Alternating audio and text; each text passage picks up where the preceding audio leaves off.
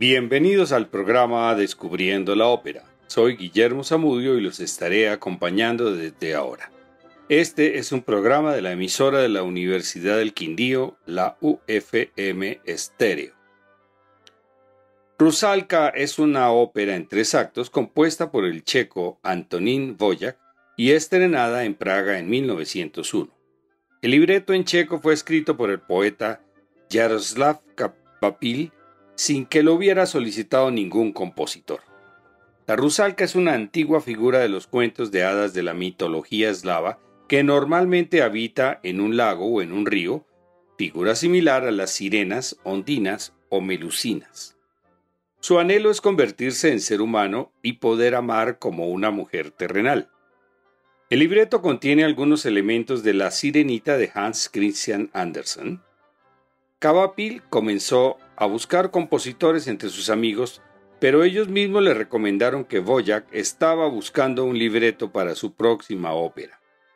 Boyac siempre estuvo interesado en el tema y después de componer algunas óperas estaba buscando lograr un éxito rotundo. La hermosa partitura evoca a veces a Wagner y a Debussy, pero también tiene pasajes que subrayan la identidad checa.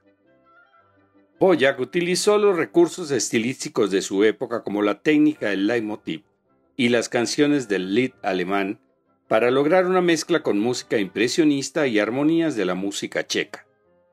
Todos los personajes están representados por un instrumento particular. El arpa acompaña las apariciones de Rusalka y la trompa es el color primordial del príncipe. Es una historia de amor inusual.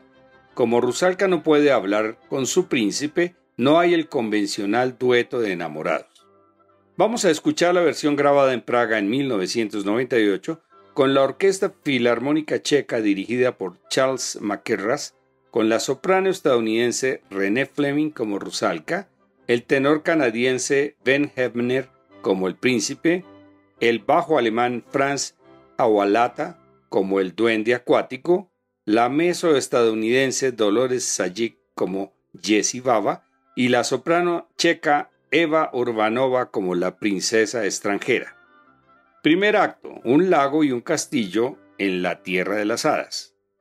Rosalca reposa en un sauce mientras sus tres hermanas molestan al duende acuático. Ella le confiesa al duende que se ha enamorado de un hombre que nada en el lago, a quien ella abraza en forma de ola. Si ella fuera humana, el hombre la podría besar. Alarmado el duende le sugiere que siga los consejos de la hechicera Jessie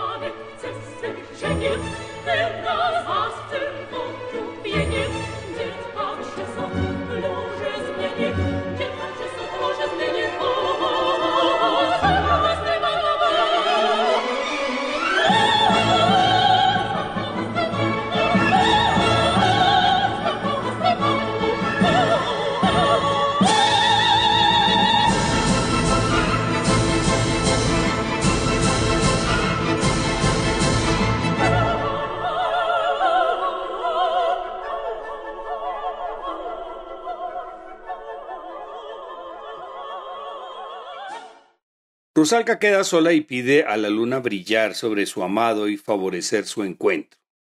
Esta invocación es conocida como la canción a la luna, el pasaje más conocido de esta ópera y uno de los números más cantados en recitales.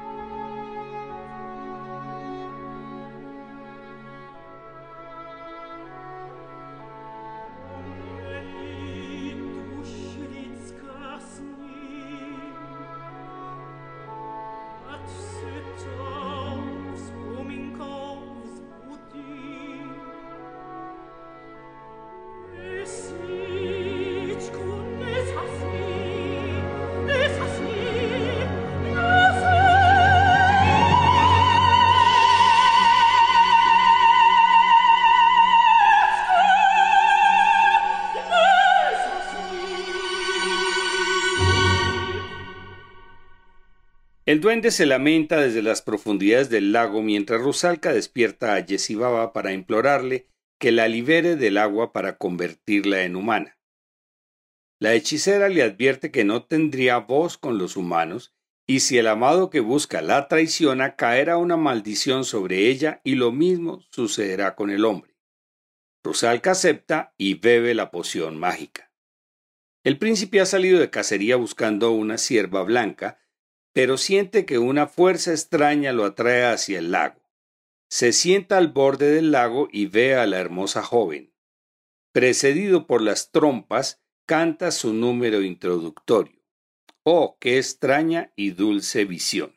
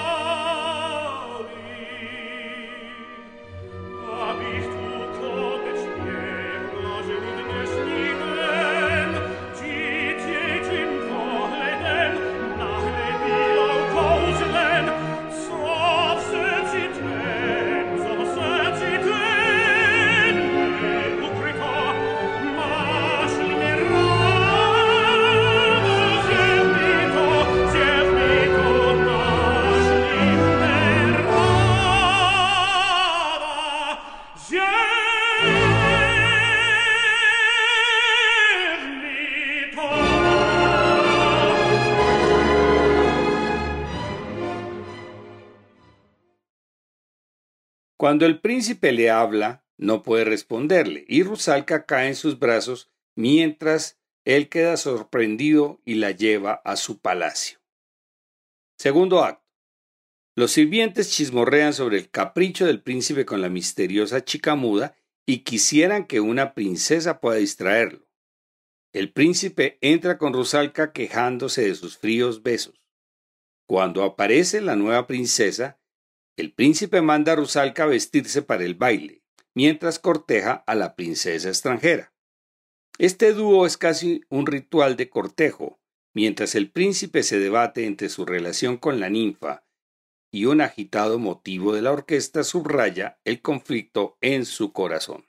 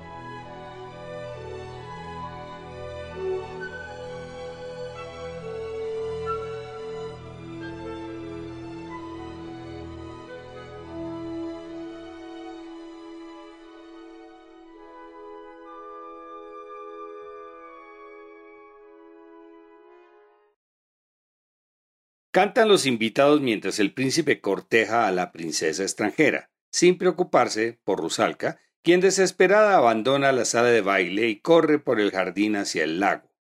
Emerge del lago el duende acuática, lamentándose por la situación de Rusalka.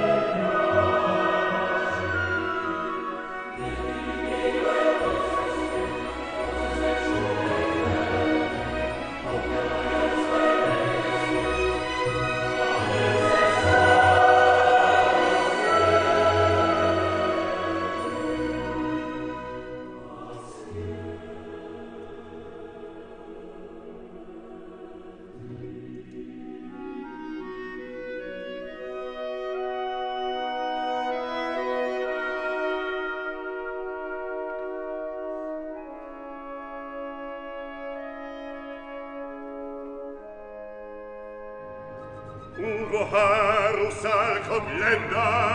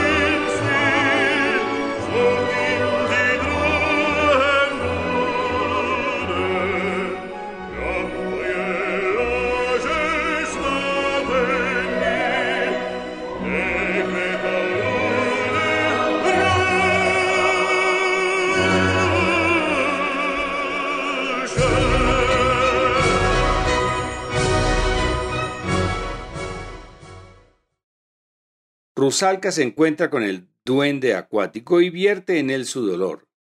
Ella ha nacido en las frías aguas del lago y no puede arder con la pasión que pide el príncipe a quien ve saliendo al jardín con la princesa extranjera.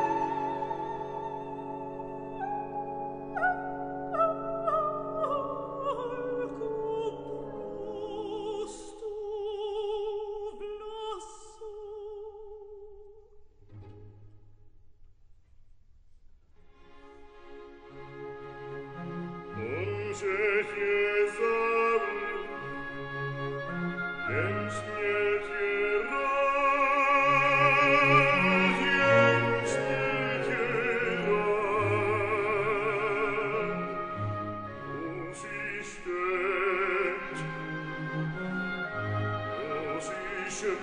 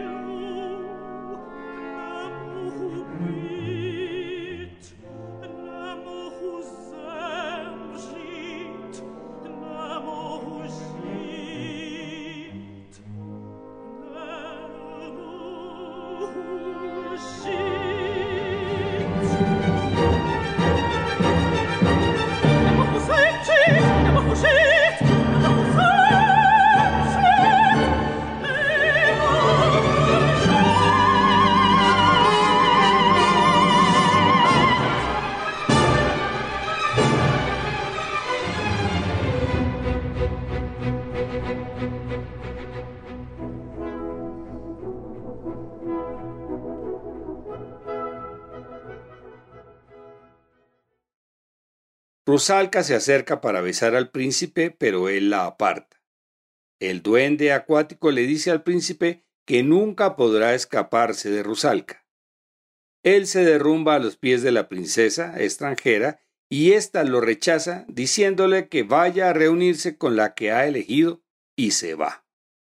Tercer acto. Rusalka desalentada está sentada a la orilla del lago. La hechicera Baba le ofrece una daga y le explica que puede salvarse si asesina al hombre que la sedujo, pero ella lanza el arma al lago.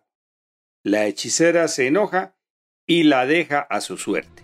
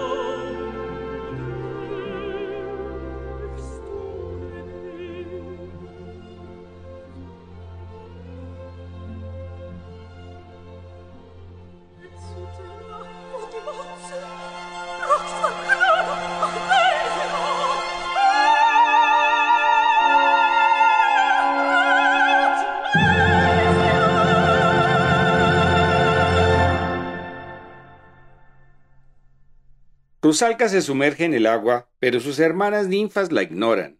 Mientras tanto, los sirvientes del príncipe le informan a Jesse Baba que su patrón está bajo el hechizo de Rusalka. El príncipe llega, le pide perdón a Rusalka y le suplica un beso. Ella le advierte que el beso sería su perdición, pero él insiste. Rusalka lo besa y el príncipe muere feliz. Mientras el duende acuático lamenta que el sacrificio de la ninfa haya sido en vano, Rusalka besa nuevamente al príncipe, agradeciéndole que le permitió experimentar el amor humano y regresa a las profundidades del agua convertida en un demonio de la muerte que solamente emerge para conquistar al humano que se acerque al lago.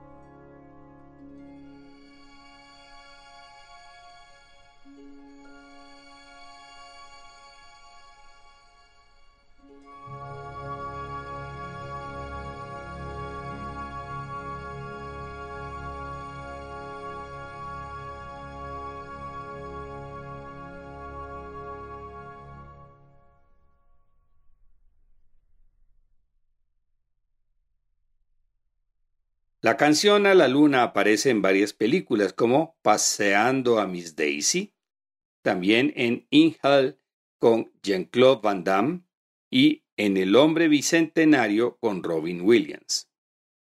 Rusalka de Boyac es una de las tres óperas checas más famosas junto con La novia vendida de Smetana y Jenufa de Janesek. Aparece como la ópera número 35 entre las más representadas en los últimos 10 años, con 1.133 representaciones para un promedio de 113 anuales. Vale la pena escuchar y ver esta obra completa como parte de las consideradas óperas mágicas. Antonín Boya compuso música instrumental muy representada como su novena sinfonía, conocida como Sinfonía del Nuevo Mundo, una de mis favoritas, así como las danzas eslavas y el concierto para violonchelo y orquesta. La próxima semana seguiremos con El Caballero de la Rosa, una de las óperas de Richard Strauss, quien inició su labor operística en clave wagneriana y fracasó. Después se fue al expresionismo musical con sus óperas psicoanalíticas, Salomé y Electra. Entonces buscó una tercera vía a partir de Mozart y su ópera bufa Las bodas de Fígaro situando a El Caballero de la Rosa en el ambiente palaciego de la Viena del siglo XVIII y con un tema universal, el paso del tiempo.